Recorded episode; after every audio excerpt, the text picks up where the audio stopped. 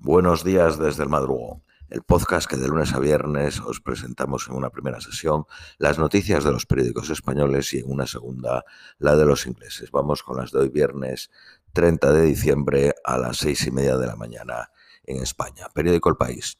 Rusia lanza uno de los mayores ataques de la guerra contra la infraestructura energética de Ucrania. Una lluvia de misiles deja sin luz al 90% de los hogares de la ciudad de Lviv y el 40% de la de Kiev. Bielorrusia convoca al embajador ucraniano y exige una investigación por la caída de un misil en su territorio. Ucrania asegura haber derribado 54 de los 69 misiles del ataque ruso contra infraestructuras energéticas. Más de 25.000 kilómetros de carreteras ucranianas dañadas por la guerra. España concede ya protección a más de 160.000 refugiados ucranianos. La Unión Europea permanece vigilante mientras Italia reclama ya un mecanismo común para controlar a los pasajeros de China. Washington, Roma y Tokio imponen restricciones en los aeropuertos. El director de la Organización Mundial de la Salud para Europa subraya la importancia de que los países compartan información sobre el virus. El nuevo gobierno israelí de Netanyahu impulsará la expansión de asentamientos en Cisjordania en la legislatura más derechista de Israel. La dimisión del ministro de Infraestructuras abre una crisis política en el gobierno portugués. Eh, dimitió por una indemnización a la aerolínea TAP. La pareja de Gabriel Boric, el presidente de Chile, cierra su oficina de la moneda, la coordinación sociocultural desde donde se organizaban tradicionalmente las labores de la primera dama chilena. Los gobiernos de Turquía y Siria se reúnen por primera vez tras 11 años de guerra. El Papa Benedicto XVI está grave pero estable y absolutamente lúcido, según el Vaticano. El Euribor se sitúa por encima del 3% por primera vez desde 2008. Twitter sufre una primera caída de servicios importante desde la era de Elon Musk. Periódico ABC. La Unión Europea descarta por ahora pedir pruebas COVID a los viajeros de China. Serbia suspende el estado de alerta de su ejército y rebaja la tensión con Kosovo. Bosnia y Herzegovina eligen por primera vez a una mujer como jefe de gobierno. Graves altercados en Bolivia tras la detención del único gobernador opositor.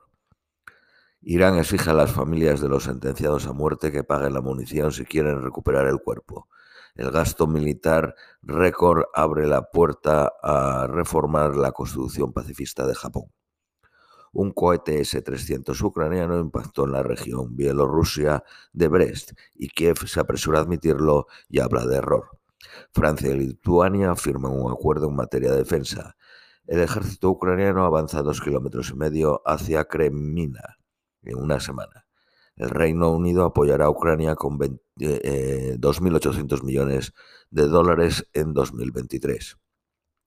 Putin anuncia cuatro nuevos submarinos nucleares para defender a su país. La ONU nombra un nuevo coordinador para la iniciativa de exportación de grano desde puertos de Ucrania. Periódico La Razón. muere Pelé a los 82 años, el único jugador que ganó tres mundiales. Netanyahu se rodea de los ministros más ultras de la historia de Israel. Periódico Cinco Días.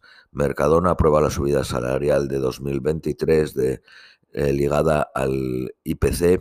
Se estima el coste en 200 millones de euros. Portugal completa el rescate de la aerolínea TAP con 980 millones. CEPSA mantendrá el descuento en carburantes, al igual que Repsol y Disa Sel.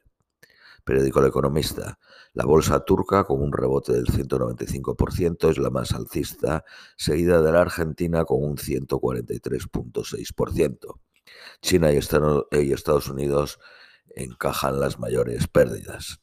Feijó pide una devolución rápida del IRPF en vez de un cheque de 200 euros. Las cadenas de supermercados aseguran que los nuevos precios estarán listos cuando abran el próximo lunes. España ya cuenta con un millón y medio de receptores del ingreso mínimo. La tasa de paro crecerá hasta el 13.2 en 2023.